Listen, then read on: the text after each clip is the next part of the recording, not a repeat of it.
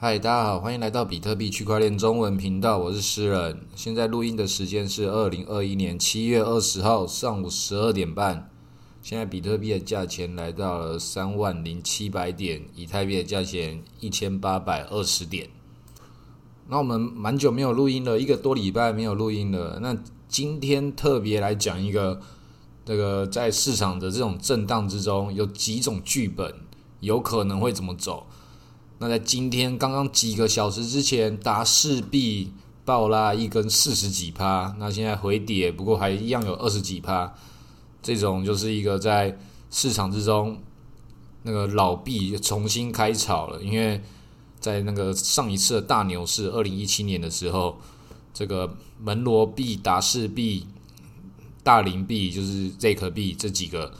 它都是久久不来一次，一来就会来一根大的。啊，这种这种状况，大家可以去思考一下，它在市场中表现了什么？因为这种这种匿名性货币，大家就想也知道嘛，你为什么要匿名？很明显嘛，就是为了要做一些奇怪的事情、坏坏的事情，或者是大家觉得这种需求已经进来了，那他们算是这个匿名币的整体来说，他们都是一组的，都是一起的，不知道要干嘛。就是到市场一的状态之后，它能量一定会释放。那这种老币。持有的人都是哪些人？这些人绝对都是一些口袋很深的人啊，不然谁会有事没事去买一个这种不怎么会炒的，又是老币，然后他也没办法去在 DeFi 市场中去做什么交易的这种币的人，他一定就是久久要来一次，他还是有他的这个威力跟能量，这真正的深水区最深的那一种。不过，这个回过头来看，它的最终，它还是在炒作而已。它能够去作为洗钱呐，或其他各种的这种使用场景，全部的这种状态，中间不可能会脱离这个把它炒作，然后割韭菜这个范围。那这种匿名性货币，其实，在在那个全世界中，它都有一层很团结的社群，而且很底层的社群。这些社群的人，他们也都觉得自己。跟别人不一样，觉得他们是在做真正要对人类的这个货币自由去做贡献的人。当然，这些也只是那个每个人的定义，因为每一种货币，不管是不是我们的虚拟货币，每一种货币它自己就有它的社群。每一个国家、每个经济体，它的这个货币属性，它就代表说是针对这个社群，他们所感觉这个币代表了什么意义。那很多人会对这个钱这件事情。跟社群这件事情，他们没办法把这个思维去把它融合起来，觉得诶，钱不就钱吗？为什么是社群？那其实你自己想嘛，你今天买一罐养乐多是五块钱，或是十块钱，为什么是五或十？这个整数级，它就会对你的那个定价感觉是有不一样的思维的。所以，货币的社群属性是确实存在的。你到底是？最小的那个单位到底是一块钱还是零点一什么每分还多少，或是那个像像我们那个中华民国台湾，我们的货币就没有两块钱这种货币，那就代表什么？我们觉得不需要嘛。那很多国家也有两块钱，所以你的消费形式或是你的应用场景就决定你的这个货币的应用属性。这其实是存在存在于我们消费习惯习惯中的其中一个现象。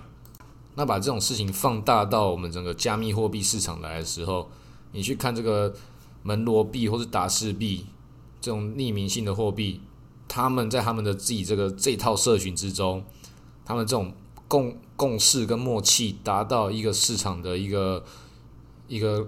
临界值的时候，他一定会炒作的。每个人有这个共识的，他们的共识不一定是一样的，但是他们某一些利益或是某一些方向。是相同的时候，在那个时候就会来一个来一个炒作。那大家即便想法不一样，但讲出来一样的话的时候，这些韭菜们就会就会跟着一起冲进来，然后也唱一样的歌，讲一样的话，就是啊，这个东西开始开始要炒作了，开始突然每个人都变成信仰者，每个人都觉得我很早就看好它了，只是我现在等它突破之后才开始买，讲出了各种为自己追高的理由去。去信仰他，然后开始就各种的小朋友就开始全部冲进来，就跟前阵子看这些动物币发生了什么事情，他们会不会就把一样的思维进入到这个新的炒作市场、匿名币货币？这也大家等很久了，很多老玩家在这里都都是真的是憋了很久。我自己我没有，其实我没有憋很久，因为我很早就已经卖光了。我在这个市场中，我已经看懂了这个事情，就是啊，它要过很久才可以。那过那么久，你一定买不到那个最低点，然后你中间报这么长，这个资金的使用效率其实是有一点、有点、有点、有点为难的，有点尴尬的。所以对我来说，我早就把这些卖光的，我全部就只有留这个门罗币。哦，这个门罗币也没有打算要卖，它如果继续继续往上涨的话，这涨到一个很高的程度，我才有可能会想要卖。我把门罗币当做比特币来来放着，因为门罗币就是。匿名型的比特币，它在那个它的名字为什么叫门罗叫 Monero？它其实世界语的的钱币的意思。那世界语它是一个被发明出来的语言，它是那个欧洲的我忘了哪一个人，总之他发明的这个世界语。那世界语还有世界语的这个他们自己的社群，所以它这是一个很底层的社群。我前几年去书店的时候，还可以找到那个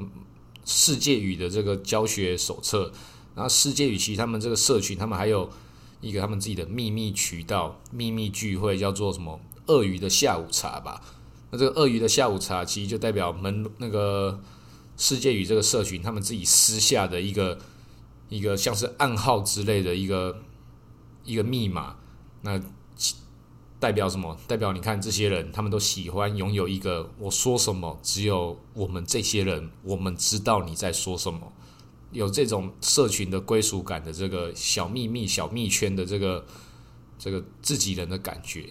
所以，社群这种归属感会对门罗币，然后再加上那些其他可能会搞洗钱的这些人，他们到底是一个什么样的体系？接下来，他们的这个比特币的这个加密货币的世界，他们会做出什么样的事情？其实很值得我们继续往下观察，也不用说是不是要说，诶，我在里面要赚到一笔大钱，或是现在诗人讲这个匿名币开始要干嘛了？是不是有一个很好玩的东西？是不是开始要暴涨了？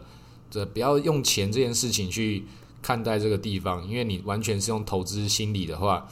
这些也都是风险非常高的。即便是你很看好它，不代表说你就买了就就就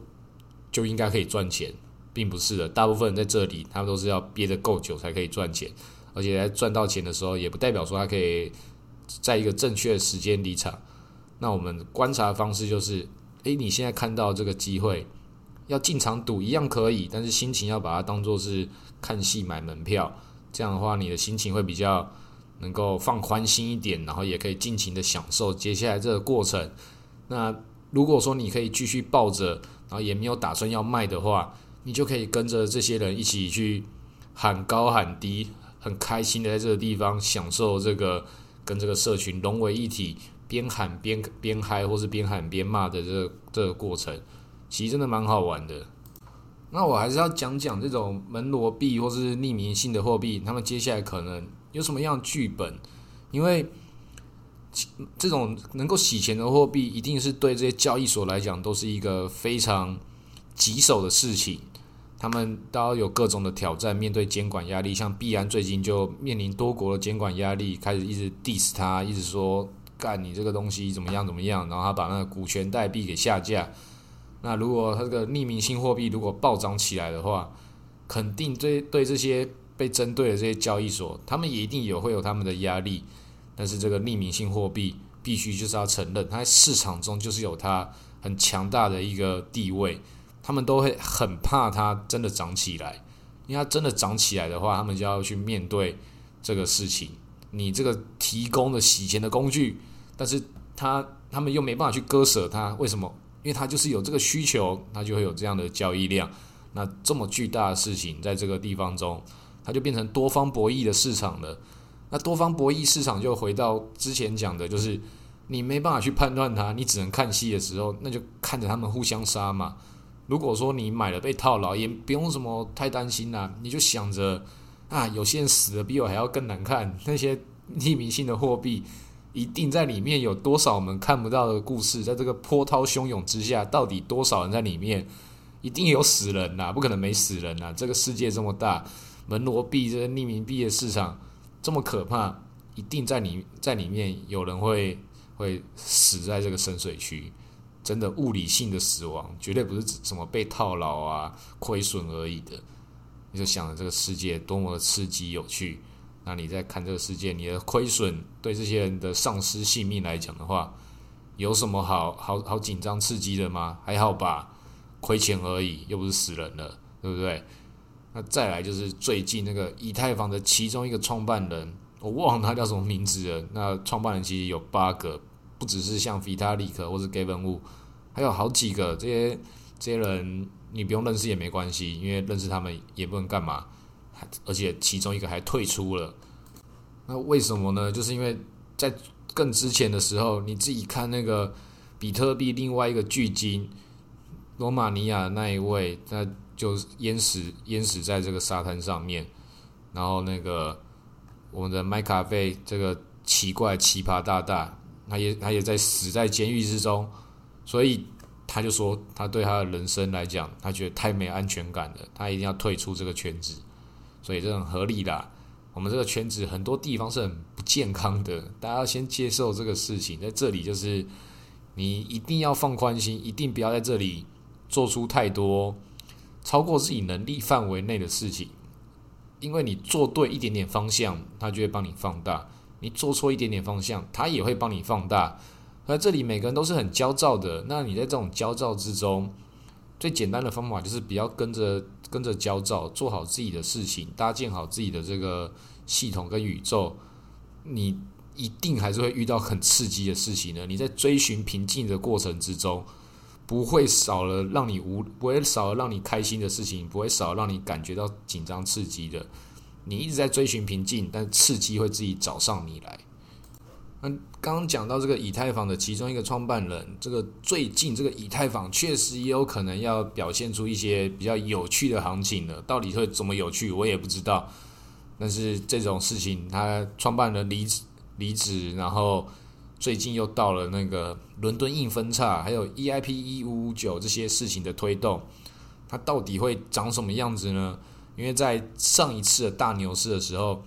以太坊它自己要走出一个独立行情来，然后就让整个加密货币市场再次疯狂。它已经离开了比特币的那个那个框架，在上次是这样发生。那这次这个行情还没有出现过，不过这次这种行情会不会出现，我们也不知道，因为它每一个行情每一种故事出现的条件都不一样，有很多个条件都没有出现过。但是它都是随时出现，都不会让你意外的。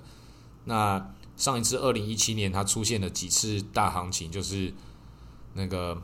匿名币的货币自己跑了一发，然后以太坊也是这个，每一个人都是想要称王的这个这个逻辑跑出来。那走到现在之后，所有人都还是知道比特币还是才是真正的王者。但是这些下面有的没有的各种这种小币。这种我讲的这些小币是比较大的小币，就是门罗币跟以太币这种，这种我也把它归类为小币。他们还是有他们的故事还没有表演完，以前演过的故事、合理的故事，现在也都没有表演过。所以这几个剧本，第一个比特币自己大涨，其他小币大跌，这个没有发生。然后再就是以太币自己走独立行情，这个也很有可能会发生，但也还没有发生。然后再是匿名性的货币。自己暴涨一波，这个也没有发生。但是这三个现在哪一个会先发生呢？或是三个都不会发生，直接走熊了呢？这种这种事情就在这里，就是大家所煎熬的部分。即便是老玩家，这些事情都有可能会发生。但是它发生的剧本最后会长什么样子？有没有可能是比特币大跌，但是其他几个这些门罗币什么的，有的没有的，他们大涨，但是它还是涨输了美金？这样子有没有可能？这个剧本也是有的，所以他到底要要割你，到底是要从比特币的这个宇宙来割你，还从美金的这个宇宙来割你，都有机会的。那所有能够赚到钱的人，都是他在吸引这个众多韭菜的时候，你是其中几个能够赚得到钱、跑得比较快的啊，你就没有被割到。但是又放到更长期的话来看，你就是啊，你又太早跑了，它又往上涨了，之后你会不会又是追高的那一个人？都有可能。所以，我们所有事情都是在这个短期之中的猜测煎熬，以及长期的持有的这个煎熬。你要选择一个路径啊，这不是不是那么好选的。那对我来说，就是两件事情都可以参与啊。就是以前讲的，你的分配比例，长期仓位是长期持有的抱着，短期的这个赌博的东西也也是去跟他参与，也也不用少。所以你最后会得到什么样的结果，就决定你投入在哪里，最终就会往什么样的故事发展。那这种东西我们就看下去，反正得失心不要太重，因为你得失心重也不会对这个事情的结果产生。正向影响，就正常去看它，看看戏就好了。好，那今天先录到这里，谢谢大家。